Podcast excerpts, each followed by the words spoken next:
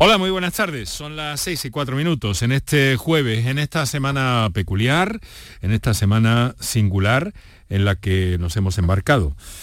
Eh, una semana corta para el programa, puesto que vamos a estar en antena hoy y mañana. Verán, hoy nos hemos planteado darle una vuelta a eh, la pandemia, a la situación de la pandemia y a cómo la ven ustedes, a cómo la perciben, a si están tomando algún tipo de estrategia personal o de actitud eh, personal si han rechazado, por ejemplo, asistir a algún tipo de, cena, de encuentro, de comida, de empresa o de grupo de, de amigos, si están tomando alguna medida preventiva especial y sus impresiones también sobre cómo ven todo lo que está pasando, lo que está ocurriendo en torno a la pandemia. Ese va a ser nuestro argumento de hoy. Pero vamos a estar eh, también con algunos de nuestros asesores en el programa, con algunos de nuestros amigos y colaboradores. Otros mm, no van a poder estar a última hora, eh, pero vamos mm, a, estar pendientes de todo lo que ocurre y sobre todo también muy pendientes a esa decisión que se va a hacer pública en unos minutos a propósito de lo que ha decidido el comité de expertos sobre si pide el pasaporte COVID para el ocio y la hostelería en Andalucía. Eso es lo que tenemos hoy por delante. Muchas gracias por estar a ese lado del aparato de radio. Canal Sur Radio te cuida. Por tu salud. Por tu salud con Enrique Jesús Moreno. Bueno, pues ya saben que hay muchas situaciones que comentar, eh, muchas eh, novedades también y otras a las que estar a la expectativa. Esa tercera dosis que está en curso. Eh, a partir del lunes, periodo abierto para la vacuna para los nacidos en 2012, 2011 y 2010. Estamos hablando de niños, por tanto, el consejero Aguirre ha confirmado eh, tras la reunión del Consejo de Gobierno que la vacunación se va a realizar preferentemente en centros de salud por las tardes y los fines de semana y en las zonas rurales también se podrán usar en algunos casos los colegios, los centros educativos. Eh, también se ha hablado de la Omicron en Andalucía, tres casos confirmados y un cuarto en estudio. En fin, estamos ante la Navidad, después del puente de la Inmaculada Constitución. Eh, ¿Qué impresiones tienen ustedes de todo lo que está pasando, de todas eh, las cifras que les estamos haciendo llegar, cifras que vamos a repasar, por cierto, en un instante sobre la pandemia a día de hoy, del pasaporte COVID? ¿Qué opinan ustedes? Todo eso es lo que les pedimos hoy a través de las líneas de comunicación abiertas en el programa. Para contactar con nosotros puedes hacerlo llamando al 95 50 56 202 y al 95 50 56 222 o enviarnos una nota de voz por WhatsApp al 616 135 135 por tu salud en Canal Sur Radio.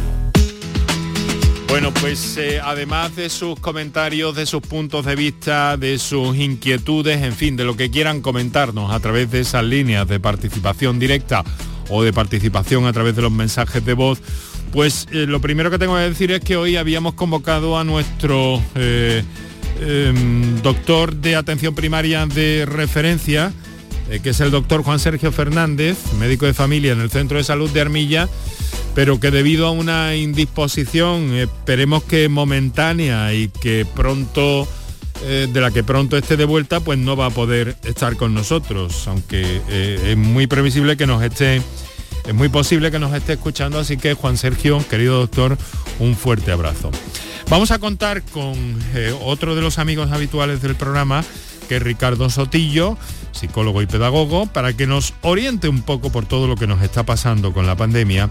Y vamos a contar con el doctor eh, profesor Ignacio Molina Pineda de las Infantas, catedrático de Inmunología en Universidad de Granada, que enseguida vamos a saludar em, para ver un poco cuáles son sus puntos de vista sobre todo esto que está pasando con la inmunología y estas situaciones de contagios a pesar de las vacunas, de situaciones no tan graves como en olas anteriores, pero sí complejas, en, casos personales.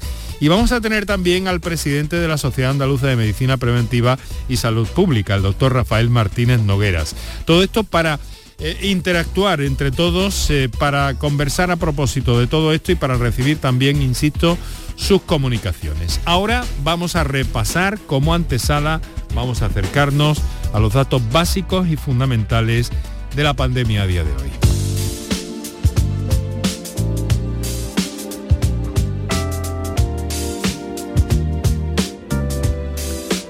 Tenemos que hablar en esta fecha de una considerable bajada de los contagios registrados en las últimas horas en Andalucía. La cifra es de 434 positivos, lo que supone un tercio de la registrada ayer, cerca de mil menos que en el día de ayer, con lo que la incidencia acumulada se sitúa hoy en nuestra tierra en 136 casos por 100.000 habitantes. Sin embargo, está disparada en la provincia de Huelva, con 190 casos, mientras que Málaga es la provincia con más contagios diarios, 168, y tenemos que lamentar también que Salud ha notificado la muerte de una persona en las últimas 24 horas. En cuanto a hospitalizaciones, Andalucía mantiene la cifra, 395 hospitalizados por segundo día, suma cuatro pacientes ingresados en UCI hasta 86.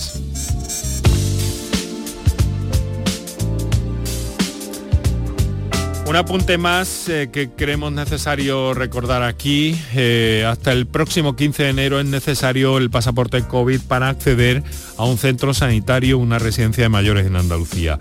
Los mayores de 12 años han de presentar el certificado COVID de vacunación para acceder a centros hospitalarios o residencias de ancianos o en su defecto haberse recuperado una infección de coronavirus en los últimos seis meses diagnosticada mediante PCR o presentar una prueba diagnóstica negativa realizada en las últimas 72 horas en el caso de las PCR y 48 horas si son test de antígenos. Bueno, pues eh, dicho esto, recordaros que hablamos de pandemia, de todo lo que hay abierto.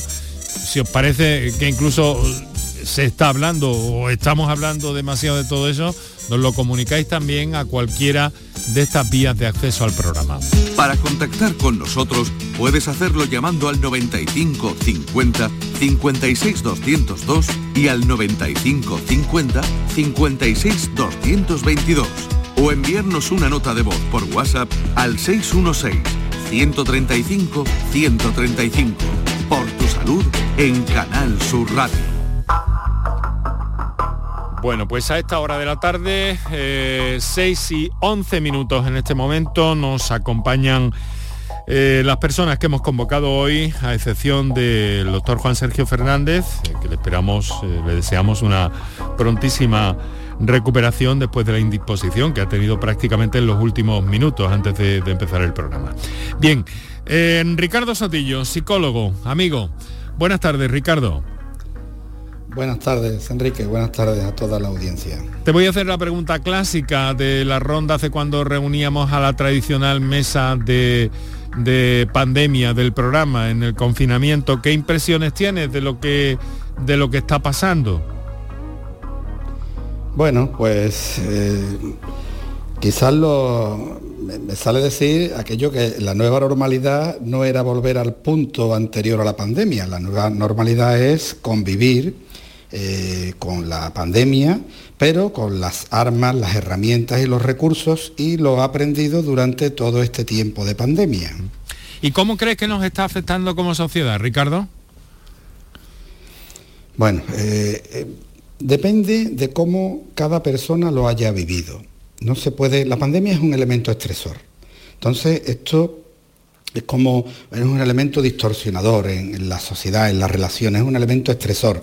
Y claro, eh, las personas, los grupos, eh, eh, reaccionan o afrontan de manera diferente en función de cómo lo hayan vivido. No es lo mismo si le preguntamos a alguien que haya perdido un familiar, un ser querido durante la pandemia, no es lo mismo si le preguntamos a un sanitario que ha estado trabajando en la UCI o en la urgencia de, cualquier hospital o en atención primaria, que se ha, visto sometido a, presiones de todo tipo eh, en este periodo, y no es lo mismo si le preguntamos a un niño que, bueno, que, ha estado en el colegio y que ha estado durante un curso en, en teletrabajo, ¿verdad? En teleeducación, en este caso en teleformación.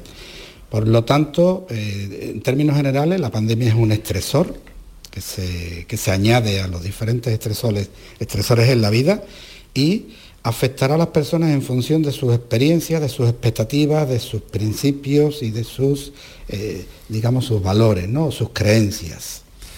Muy bien. Mm, Ricardo, si me lo permites, eh, te voy a presentar y le voy a preguntar algo inicialmente al resto de nuestros eh, invitados en esta mesa que hemos montado en este día para hablar de la pandemia y recordar eh, mm, recordarles que, bueno que tienen a su que tienen a su, a su disposición las líneas habituales para intervenir en el programa. Voy a recordar de viva voz en, rápidamente.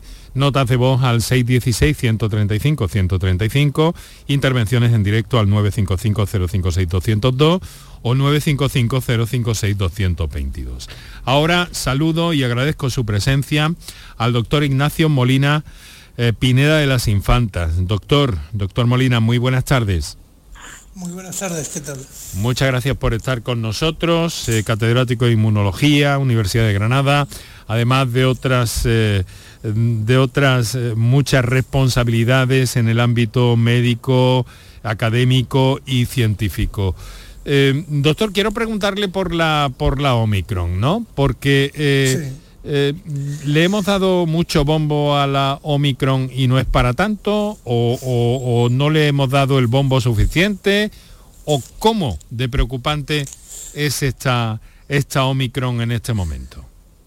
Bueno, vamos a ver. La, preocupación que hemos tenido en relación con la variante Omicron, eh, estaba plenamente justificada porque eh, de todas las variantes que se han generado hasta el momento es la que más se aparta de eh, la estructura del virus original. Se eh, han generado un total de 50 cambios en, esta variante con respecto al virus original y a cambio de, en, en alguno de estos cambios pues eran especialmente preocupantes. En primer lugar, había 15 cambios que afectaban al sitio de unión del virus con el receptor que utiliza para entrar en la célula y otros cambios eh, se habían descrito previamente que tenían una cierta potencialidad para provocar un escape del virus de la respuesta inmunitaria. Por lo tanto, la preocupación que existió inicialmente hasta que eh, comprobemos cuál es la evolución final eh, de, esta variante estaba más que justificada. No así, en mi opinión, el pánico que se ha desatado.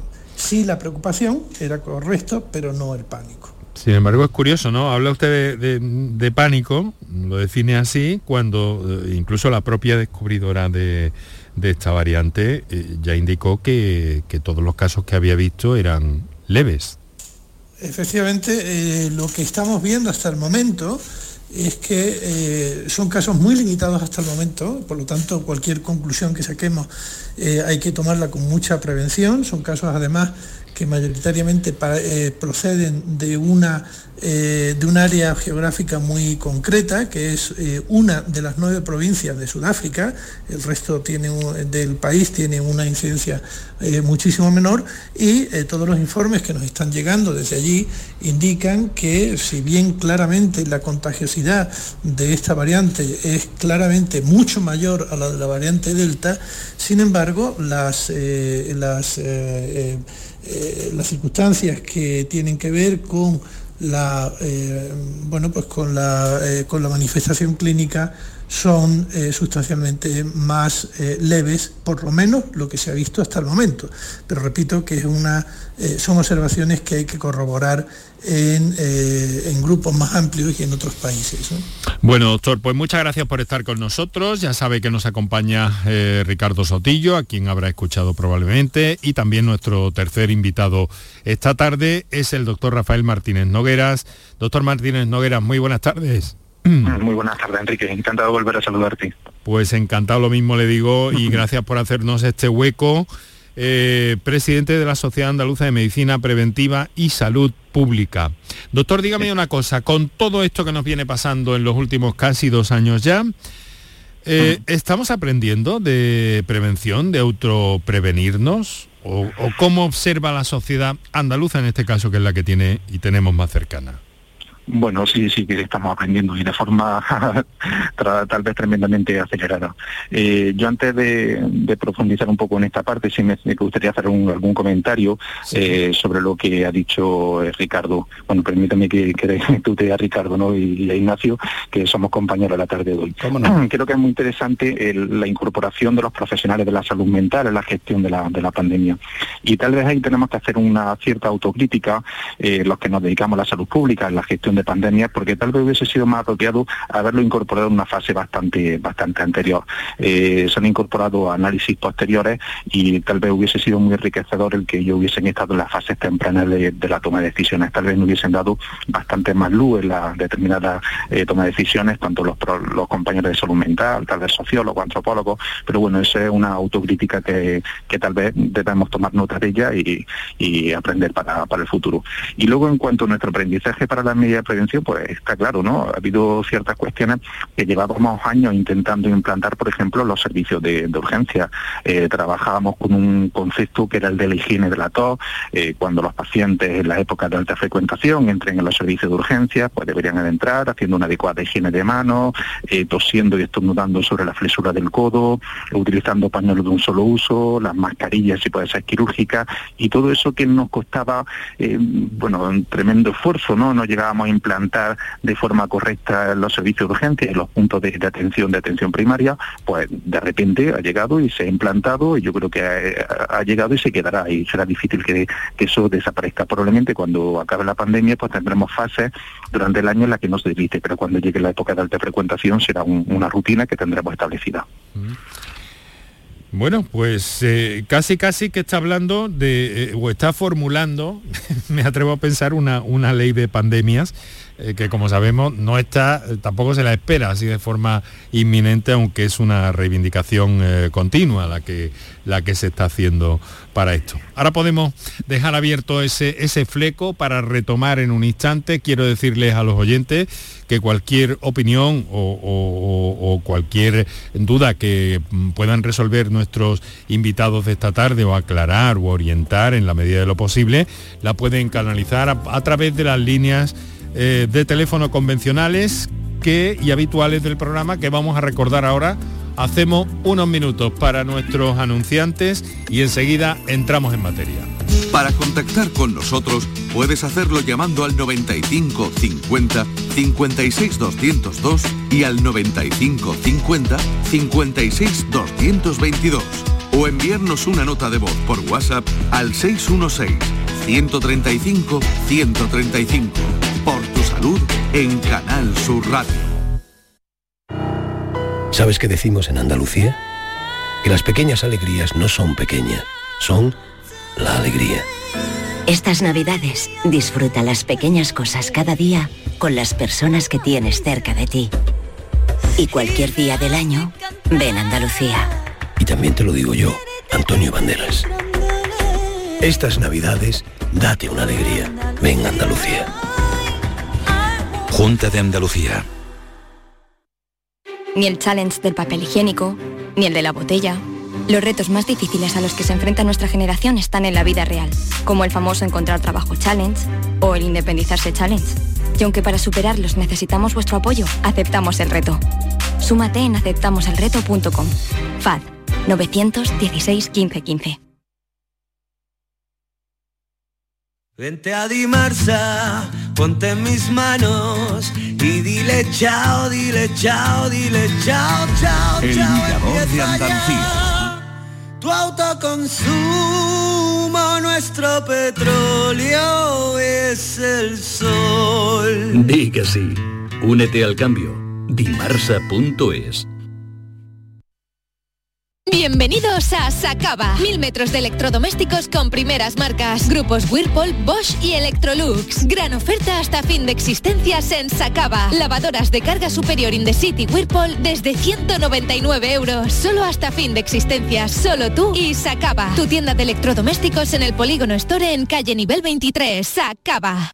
¿Sabes que en Concesur dos hermanas te regalan la luz de emergencia V16 homologada? Ven a realizar el mantenimiento de tu Mercedes-Benz y llévatela totalmente gratis hasta el 31 de diciembre. Infórmate en nuestro taller autorizado Mercedes-Benz de Concesur dos hermanas o llamando al teléfono 955 634 400 marcando la opción de cita previa.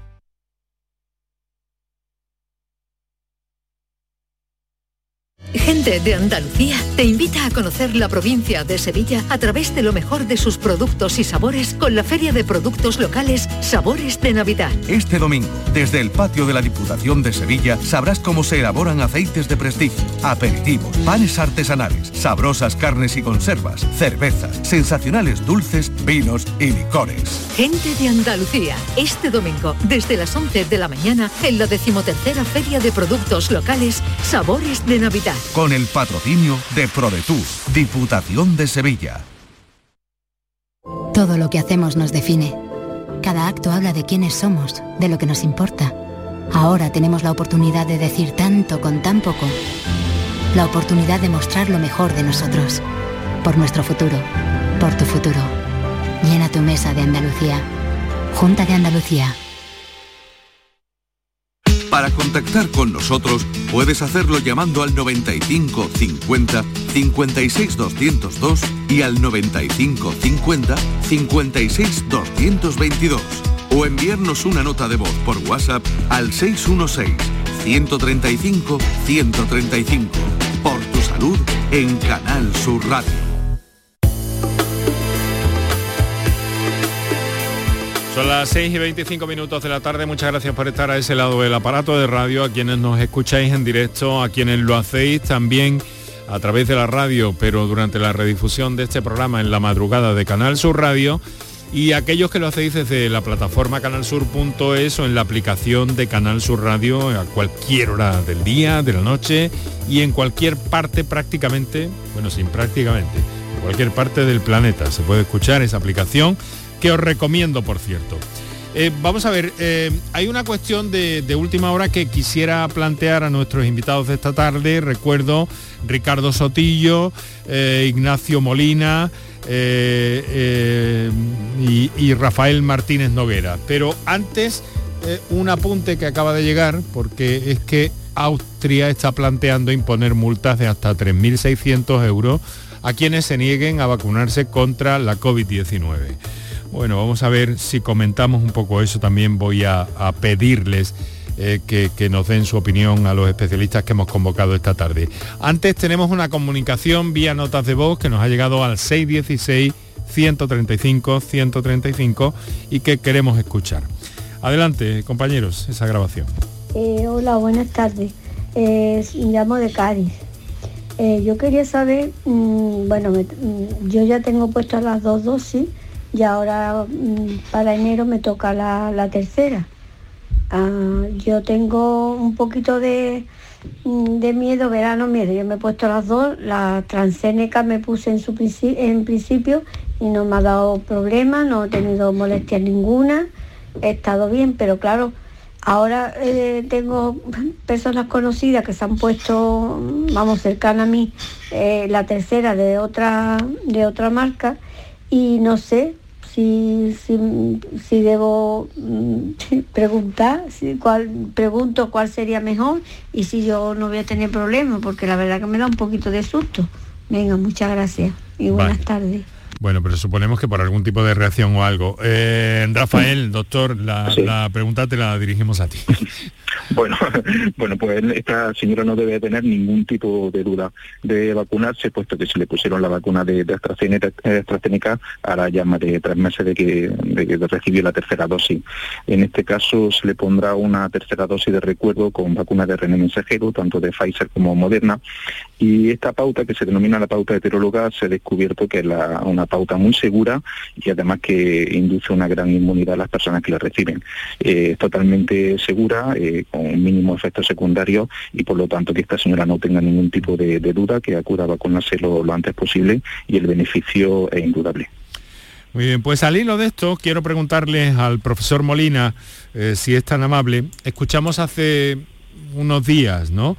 Eh, por parte de la farmacéutica Pfizer, eh, que confirmaba que una tercera dosis de su vacuna mm, fortalecería o, crearía más prevención para la variante Omicron. doctor, yo sé que puede ser algo complicado, pero le quiero pedir, ¿nos puede explicar esto? Eh, ¿por qué una dosis más de un mismo producto puede ofrecer esa barrera contra la Omicron? Sí, eh, debemos de recordar que las vacunas que estamos eh, administrando en este momento están diseñadas y el monógeno que contienen es el de la cepa original, y a lo largo de este año ha sufrido eh, bastantes variantes, entre ellas, como he comentado antes, de una manera especial la variante Omicron. Por lo tanto, la secuencia de la variante original y la, de, y la Omicron pues difieren bastante y ello hace que eh, la inducción eh, de anticuerpos que son capaces de neutralizar la variante Omicron es eh, sustancialmente, en personas vacunadas con dos dosis, es aproximadamente unas 25 veces menor mm, de la que tienen las personas que han recibido tres dosis. Luego, por lo tanto, esta es la razón por la que se está eh, recomendando que se instaure esta tercera dosis, por la sencilla razón, como digo, que cuando se eh, administra la tercera dosis, la eh, producción de anticuerpos eh, sube enormemente y nos pondríamos en un nivel equivalente al que eh, tendríamos mm, frente a la variante original cuando, hayamos, eh, cuando hemos recibido dos dosis. Es decir, que en el caso de la variante Omicron, tres dosis equivaldría a lo que eh, sería el nivel de protección conferido por dos dosis frente a la variante original. Todo esto en términos de anticuerpos, pero quiero recordar que una parte tan importante o más que la producción de anticuerpos eh, en cuanto a respuesta inmunitaria está llevado a cabo por los eh, llamados linfocitos T, eh, citotóxicos que eliminan el virus y ahí creemos que la respuesta pues seguiría siendo muy potente. Es decir, que la buena noticia es que las vacunas administradas hasta el momento siguen teniendo una capacidad bastante eh, relevante, bastante importante, eh, de conferir protección frente a la variante Omicron. Por supuesto, frente a las demás, pero a la Omicron también. Ricardo, eh, da la impresión de que a lo mejor, mm, a lo mejor me da la, impresión mm, eh, personal y observo y os transmito y te transmito a ti en este caso por si nos puedes explicar, ¿no estamos un poco sobresaturados de la palabra vacuna, de recibir vacunas? Hemos cogido el, el periodo de la gripe, la vacunación de la gripe. ¿No puede haber ahí algo que, mm, que inquiete, por ejemplo, que sea lo que inquiete a esta señora que nos ha llamado? creo que uno de los fenómenos que se ha producido en, esta pandemia... Canal Fiesta Córdoba. La suerte de la lotería no se elige. Lo que vas a tomar esta Navidad. Sí, perdón. Que digo que uno de los fenómenos es la toxinformación. Esa cantidad de, información que se ha, a la que se ha visto sometida la sociedad. Eh, no se había dado hasta ahora el caso, por ejemplo, con el calendario vacunal que tenemos en las comunidades autónomas o con las vacunas que son obligatorias ponerla cuando viaja a países donde hay enfermedades eh, endémicas o en, cualquier otro caso, o, no hay esa información exhaustiva con, con, determinados fármacos incluso de uso corriente, la gente no se plantea eso y en cambio con, la, con las vacunas parece como si todo el mundo tuviese un exceso de, información. Eh, bueno, eh, a partir de este momento, incluso desde antes, ¿no? Pero lo digo ahora, ¿no? Eh, cuando quiera, profesor Molina, mm, Rafael Martínez intervenir para añadir algo, apuntar algo que yo dirija en principio alguno de los del resto de componentes de esta mesa del programa, pues que intervengan por favor con, con tranquilidad. Y, de acuerdo. Y si no, pues eh, les paso a ese comentario que viene, que es eh, fresco del día, eh, multar a quien, no, a quien no quiera vacunarse. Es la decisión que está barajando ya el gobierno de Austria, que ha sido muy contundente en las últimas semanas, como todos hemos visto. Personas que se nieguen a vacunarse, plantea imponer multas de hasta 3.600 euros. Yo, desde su perspectiva eh, profesional o personal, me gustaría hacer una ronda para que nos dieran ustedes tres eh, sus puntos de vista. Empezamos con, el doctor Martínez Nogueras.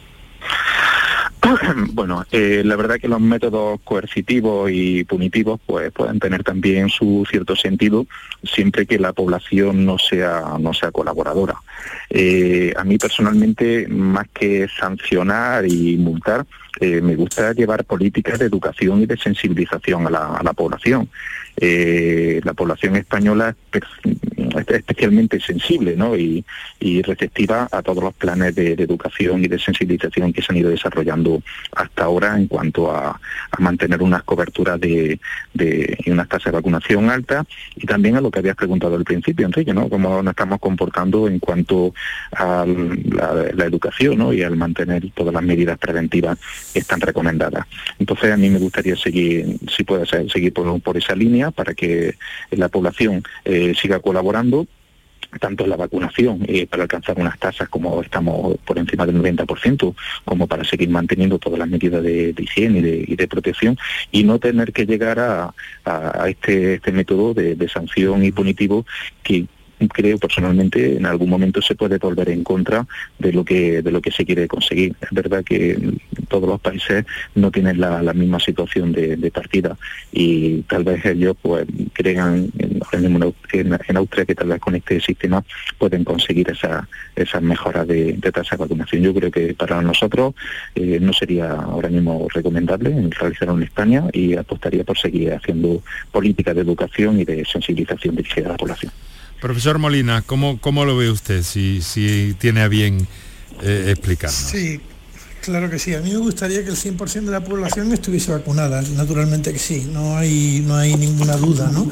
Eh, entiendo que una eh, actitud de, o basar estos procesos de vacunación en multas pues puede producir un efecto contrario. ¿no?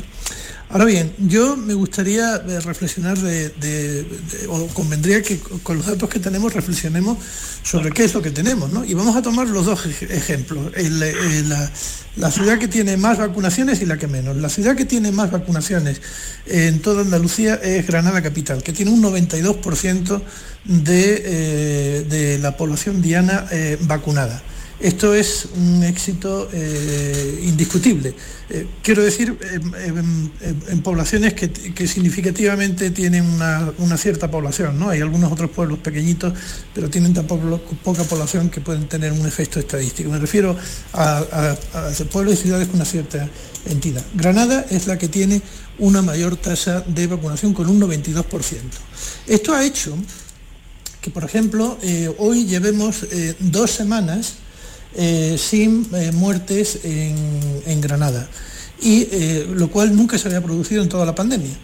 Y por otra parte, a pesar de la intensa movilidad social, etcétera, que estamos teniendo. Este fin de semana ha sido impresionante la cantidad de gente en la ciudad. Ahora hablaremos pues, de eso. seguimos teniendo la tasa más baja de toda Andalucía. ¿Qué ha pasado en Granada? Pues ha tenido una aceptación fantástica. En el extremo contrario, tenemos Benavís, en Málaga. Hay un 40% de la población diana eh, vacunada. Convendría saber por qué en Benavís solamente hemos llegado al 40% de la población eh, diana. Esto es una cifra extraordinariamente baja y por lo tanto eh, tenemos que incentivar la, la eh, que, la gente sea cómplice, es decir, eh, necesitamos transmitir que la única manera que tenemos de, eh, sobrellevar y de sobrepasar esta enfermedad es a través de las vacunas, no hay otra. Ricardo, tu turno. Sí. Bueno, hay un hay una máxima en psicología que es que si quieres convencer a alguien, facilitar la información, invítalo a la reflexión o incluso genérale dudas. Como se lo impongas, como se lo des hecho, como le digas a alguien, dos y dos son cuatro, como tenga una mala relación contigo, van a decir, sí, sí, dos y dos son cuatro, pero ¿por dónde me quiere engañar? Porque hay ese sesgo cognitivo de, la negación, ese sesgo cognitivo que se está, eh, digamos, interferido, está distorsionado por la relación, la relación de la sociedad pues con sus gobernantes, con sus responsables eh, políticos, con sus responsables sanitarios, ¿verdad? Que en esto de la comunicación humana quizás sea más importante esa dimensión que la del propio contenido. Pero como aquí, como decía eh, mi contertulio Ignacio y Rafael, aquí tenemos lo que tenemos. Eh, tenemos unas buenas cifras de, vacunación, ¿verdad? muy próximas a ese 100%, estamos, si no me equivoco, por encima del, 90%. Yo creo que tenemos que insistir, yo creo que eh, no se habrá hecho tan mal eh, la comunicación, yo creo que se ha hecho bien, yo creo que los mensajes han sido claros, yo creo que se ha informado quizás, como decía antes, con algún exceso de, información, porque siempre hay interferencias, ¿no? Y yo creo que la sociedad en general eh, ha, ha madurado con, esto. Lo decíamos no hace mucho, en esto de la pandemia somos todos debutantes, somos todos debutantes, no nos hemos visto eh, en otra, ¿no? Así que si queremos, eh, si imponemos, vamos a, generar rechazo, vamos a generar recelos. si informamos, si invitamos a la reflexión y si facilitamos los medios y si actuamos, vamos a, convencer, vamos a conseguir ese objetivo que es de, la vacunación. Muy bien, pues eh, desde luego eh, las cosas están claras en ese sentido y además la, en fin, la descripción que nos ha hecho el profesor eh, Molina mm, no puede ser más, más nítida, ¿no?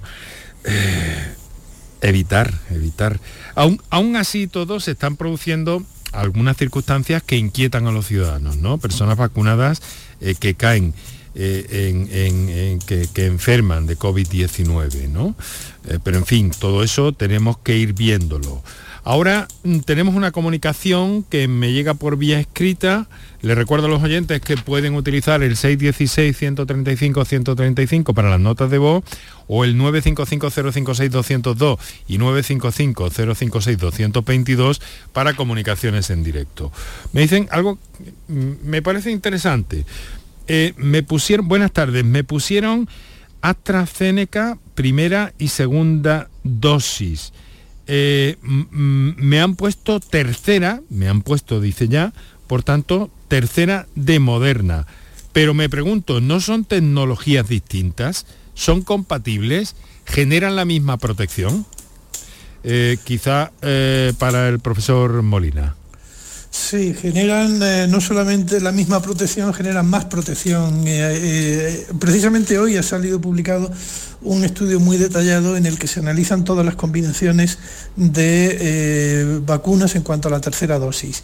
Y lo que estamos viendo es que esta pauta de, vacunación con con vacunas que son distintas, lo que se denomina la vacunación heteróloga.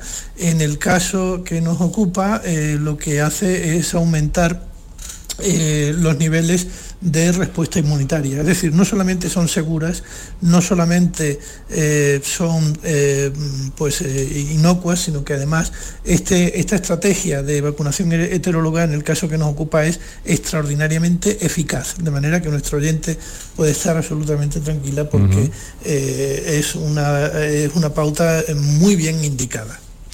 Muy bien, pues queda esta, o este, perdón, oyente eh, perfectamente respondido de la voz del profesor Ignacio Molina. Em, Ricardo, te quedan pocos minutos con nosotros, eh, eh, porque sé que tienes un compromiso y tienes que, dejarnos en algunos minutos. Pero em, te quiero pedir una cosa antes de que, antes de que te marches, ¿no? De cara a la Navidad y con todo esto, con todo lo que se está hablando, con, con todo el lío que hay de las reuniones familiares, no reuniones familiares, eh, yo no sé, ¿se podría establecer un, patrón o una guía para, eh, en fin, renunciar a lo menos posible, si es que hay que renunciar a algo, y, actuar de una forma cívica y coherente en la sociedad en la que nos desenvolvemos? Bueno, pues cambiar algunos conceptos. Hemos hablado en un principio de distancia social, cuando en realidad lo que habría que hablar es de distancia física, y precisamente acercar esa distancia o, romper esa distancia social que se puede hacer Mm. eh, eh, independientemente de la física, de generar respuestas de aceptación frente a respuestas de desconfianza, de cambiar la inquietud y el temor por el compromiso y por la solidaridad. Y, bueno, y todo ello es compatible perfectamente con mantener las conductas preventivas que además son muy sencillas, son muy simples. Este, este virus, a pesar de su complejidad, pues nos ha enseñado que con unas medidas muy sencillas que, que podemos llevar a cabo todos, que es la distancia física, que es la higiene de manos, ¿verdad? Y el uso de mascarillas y eh, so- sobre todo evitar los espacios concurridos, cerrados, ¿verdad? Que, que nos han dicho siempre nuestros expertos en, en salud pública, son medidas muy sencillas en las que son perfectamente compatibles con, eh, pues con la fiesta, con el, con el acercarnos a nuestros seres queridos y con el eh, desarrollar esa- esas otras respuestas de compromiso, esas otras respuestas de solidaridad que se han dado, ¿verdad? Esto hemos visto como algunos vecinos le llevaban la comida cuando el confinamiento, las compras y tal. Bueno, pues apoyar y generar y hacer esa red de apoyo social pues más rica, ¿no? Y, y con un- como una respuesta adaptativa en tiempos de pandemia, Enrique. Y vivir sin miedo, pero vivir con precaución, probablemente, ¿no, Ricardo?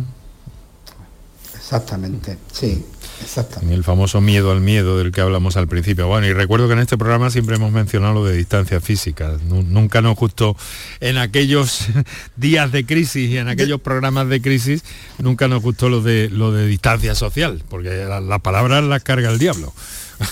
Si me permite. Adelante, profesor. Sí, eh, hay una puntualización que quiero hacer que es muy importante. Conforme ha ido avanzando la, eh, la pandemia, hemos eh, aprendido o hemos cambiado nuestra percepción en cuanto a los mecanismos de contagio de la enfermedad. De tal manera que al principio el, hay- había, se, se consideraban tres posibilidades, la transmisión a través de objetos y ahí el lavado de manos, la transmisión a través de las, las gotículas y de ahí la distancia social y una tercera posibilidad que eh, al principio considerábamos improbable que era la transmisión por aerosoles. Estos aerosoles son eh, partículas muy pequeñas que quedan flotando en el aire durante horas.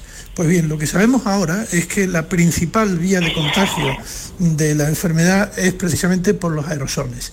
¿Y esto qué quiere decir? Quiere decir que en este caso eh, lo fundamental es la eh, renovación del aire eh, en los espacios interiores. Y lo fundamental y donde tenemos el principal riesgo es en los espacios interiores porque estas, estos aerosoles van a permanecer durante muchas horas y eh, si llegamos a un sitio, nos quitamos la mascarilla y comenzamos a respirar este ambiente que no ha sido renovado, pues evidentemente eh, vamos a tener una probabilidad muy alta de eh, infectarnos. Y ahí no interviene ni el lavado de manos ni, ni la distancia. El, el contagio está en el aire. Luego, por lo tanto, mi principal llamada sería a tener mucha precaución en los, en los espacios interiores, exigir que los espacios interiores estén ventilados, pasaremos frío, pero es preferible eh, a pasar frío a, eh, a que eh, tengamos una, um, un- una enfermedad Mm. y en aquellos otros sitios en los que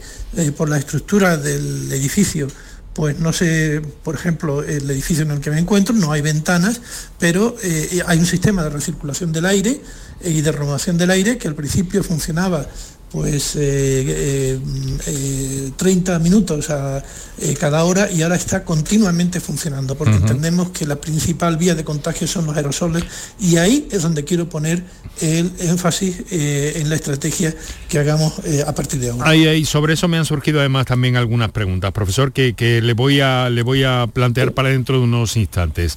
Ricardo, Ricardo Sotillo. No, eh, dime, Rafa. Eh, sí, me, gustaría ahora, bueno, si tienes que despedir a Ricardo, sí, eso es. Sobre lo que indicadora eso es, Ricardo, sé que tienes un compromiso, nos habías alertado y avisado sobre el tema. Muchas gracias por haber estado con nosotros y que vaya bien. Volvemos a encontrarnos cualquier día de estos. Gracias a ti, Enrique. Un saludo a todos. Un fuerte abrazo, Ricardo. Sí, adelante, por favor, Rafael. Bueno, sobre lo que ha indicado Ignacio, pues para seguir dando mensajes claros y que la población tenga muy claro qué es lo que tiene que hacer. Eh, las 13 siguen siendo totalmente válidas en cuanto a evitar la transmisión, que es sitios cerrados, cercanía y lugares concurridos.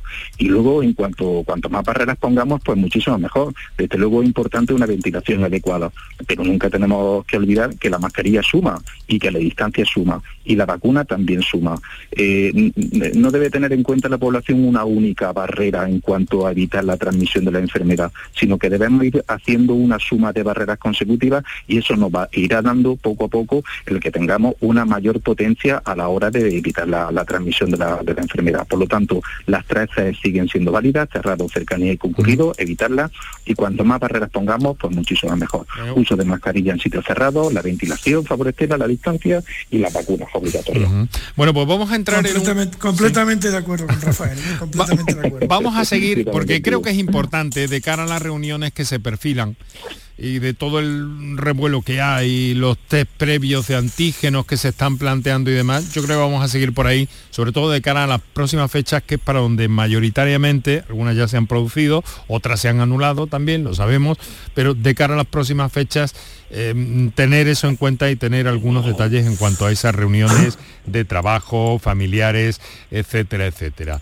Vamos eh, a dejarlo en un instante, vamos a recordar a nuestros oyentes que todavía pueden intervenir, todavía tenemos alguna comunicación pendiente, eh, por cierto, que, hacerle llegar a nuestros invitados de esta tarde. Les recuerdo, está con nosotros el doctor Rafael Martínez Noguera, presidente de la Sociedad Andaluza de Medicina Preventiva y Salud Pública, y el doctor profesor Ignacio Molina Pineda, catedrático de Inmunología, Universidad de Granada. Hacemos un par de minutos para nuestros anunciantes, recordamos teléfonos y enseguida volvemos. Por tu salud. Los romeros de Alanís, jamones y paletas ibéricas de bellota, los mejores embutidos de la Sierra Morena de Sevilla, de Alanís. Venta online, entra ahora en shop.losromerosdealanís.com y en 48 horas tendrás tu pedido en casa. Este viernes, la mañana de Andalucía con Jesús Vigorra quiere que conozcas la situación y realidad de los autónomos en Andalucía con el presidente de la Federación Nacional de Asociaciones de Trabajadores Autónomos, ATA, Lorenzo Amor, vicepresidente de la COE. La mañana de Andalucía con Jesús Vigorra. Este viernes, desde las 6 de la mañana, programa especial. Con la colaboración de la Federación Nacional de Asociaciones de Trabajadores Autónomos, ATA. ¿Sabes qué decimos en Andalucía? Que las pequeñas alegrías no son pequeñas, son la alegría. Estas navidades disfruta las pequeñas cosas cada día con las personas que tienes cerca de ti. Y cualquier día del año, ven Andalucía. Y también te lo digo yo, Antonio Banderas. Estas navidades, date una alegría. Ven Andalucía. Junta de Andalucía. Para contactar con nosotros puedes hacerlo llamando al 95 50 56 202 y al 95 50 56 222 o enviarnos una nota de voz por WhatsApp al 616 135 135 por tu salud en Canal Sur Radio. Bueno, pues tenemos ocho minutos para que sean las 7 eh, de la tarde. Estás escuchando Por Tu Salud, esto es Canal Sur Radio. Muchas gracias por estar a ese lado del aparato de radio o a ese lado de la aplicación a través de cualquiera de las vías eh, eh, desde las que nos escuches.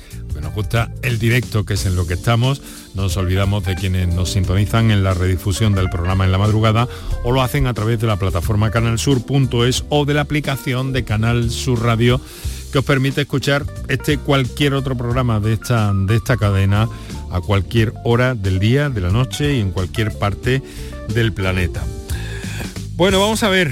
eh, mm, sobre la mesa, yo creo que vamos a ir eh, cerrando casi ya hasta el final del programa con esto y en torno a esos apuntes. Entonces habría eh, como, a ver, desde el punto de vista de- del preventivismo, Rafael, ¿se podría establecer, digamos que una pauta para ese tipo de reuniones y que no fueran... eh, conflictivas que no alteraran un poco el orden emocional de las organizaciones o de grupos de trabajadores y que, y que se pudiera llevar a cabo de una forma normal y razonable y sin riesgos, o bueno, sin riesgo no existe, eh, como, como decís vosotros los médicos, ¿no?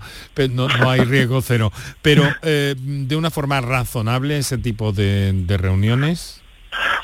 Bueno, es difícil, ¿no? Si tuviésemos una, eh, una regla que fuese básica y sabiendo que, la, que cumpliéndola no tu- tuviésemos ningún tipo de riesgo, pues ya la estaríamos aplicando desde hace tiempo.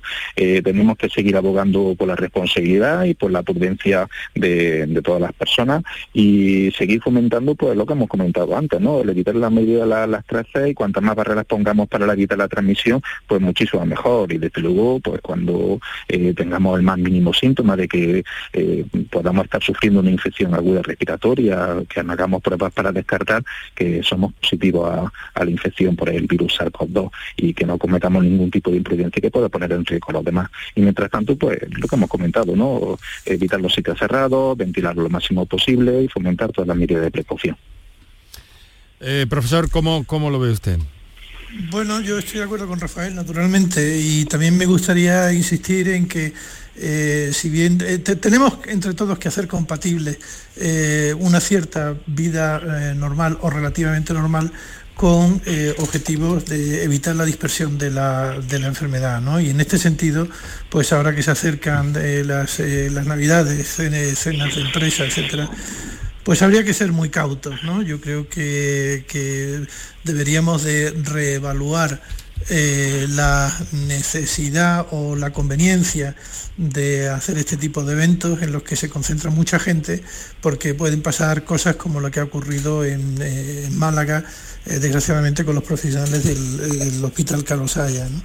Eh, y en este sentido, pues yo creo que, bueno, pues a lo mejor podemos tener algún tipo de celebración, pero eh, de, de otro formato y con otras y con otras, con otros aforos, ¿no? Creo que estamos en un en un riesgo eh, importante y tenemos que contribuir entre todos a compatibilizar la, eh, pues una cierta vida normal con eh, la medida de prevención. Pero quiero insistir con una cierta vida normal. No estamos en una situación de vida normal. No podemos hacer las mismas cosas que hacíamos antes. No estamos todavía en esta situación. Bueno, es cierto también, por otra parte, que a ver esa, esa idea de que, de que eh, está habiendo menos casos graves es una realidad por otra parte también, ¿no, Rafael? Sí, bueno, Pero eso, eso no pues- debe darnos alas, por así decirlo, ¿no? Claro, ni muchísimo menos. Y bueno, y también por suerte, pues eh, seguimos contando con unos sistemas de vigilancia epidemiológica en Andalucía que son excepcionales. Eh, debemos seguir manteniendo este- esta situación este, de vigilancia y expectante también, como ha comentado antes Ignacio, para ver cómo van evolucionando la- las cifras de, de incidencia y cómo eh, se van comportando las nuevas variantes dentro de, de nuestra comunidad. Y gracias a estos sistemas de vigilancia, pues podremos tomar las medidas oportunas en el momento en el que se, se deban eh, poner en marcha. Eh, hasta ahora pues tenemos unas tasas de incidencia que es verdad que van subiendo eh, poco a poco, pero también es verdad que la presión hospitalaria todavía no es grande, con lo cual pues no debe invitar eso a la, a la situación de vigilancia y expectante. ante Ese todavía, ese todavía me inquieta, Rafael. ¿En cuál? Yo, perdón. Todavía no es grande la, la- la presión hospitalaria. Bueno, eh, eso lo hemos aprendido a lo largo de toda la evolución de, de la pandemia, que hacer predicciones es muy complejo con esta enfermedad. Entonces, lo más prudente es vigilar y controlar y como ya sabemos, como se ha dicho a lo largo de la tertulia de la tarde, cuáles son las medidas que tenemos que llevar a cabo para controlar la expansión del virus, por el momento que tengamos que tomar otro tipo de medidas, seguro que lo haremos. Bueno, no quiero, no quiero despreciar, eh, vamos a terminar, pero no quiero despreciar, Rafael, que, que alguien nos ha escrito para preguntarnos que mañana se vacuna eh, de la tercera dosis y nos dice una vez más, nos pregunta, ¿debo tomar antes paracetamol? Rafael. ¿Qué decimos a este oyente? Yo creo que ya lo hemos comentado más, más de una vez y sobre todo una cuestión que también ha comentado antes Ignacio, que es fundamental. Ahora la pauta que se está aplicando en muchos de los pacientes, la pauta, pauta heteróloga, que es tremendamente eh, eficaz, ¿no? Y que también se ha visto que con esa pauta los efectos secundarios son muy bajos. Por lo tanto, no está recomendado el tomar eh, una profilaxis con analgésicos previo a la administración. Si se presentase algún efecto secundario posteriormente la administración de la vacuna, comunicarlo para dejarlo registrado en la historia de, salud de la persona y posteriormente pues entonces... Eh, o sea que paracetamol preventivo, nada. No está recomendado. Bueno, hay muchas cosas de las que nos gustaría seguir hablando, el tiempo se nos echa encima y quiero agradecer eh, sincera, sinceramente, eh, doctor Rafael Martínez Noguera, presidente de la Sociedad Andaluza de Medicina Preventiva y Salud Pública, eh, doctor, profesor Ignacio Molina Pineda de las Infantas, catedrático de Inmunología, Universidad de Granada. Qué disciplina más interesante, qué materia más interesante la inmunología. Ojalá que tengamos tiempo de hablar más relajadamente en otro momento eh, profesor, de este, de este asunto. Muchas gracias a ambos por... un placer. Muchas gracias a ambos por habernos acompañado en esta, en esta horita de radio. Un saludo, muy buenas tardes.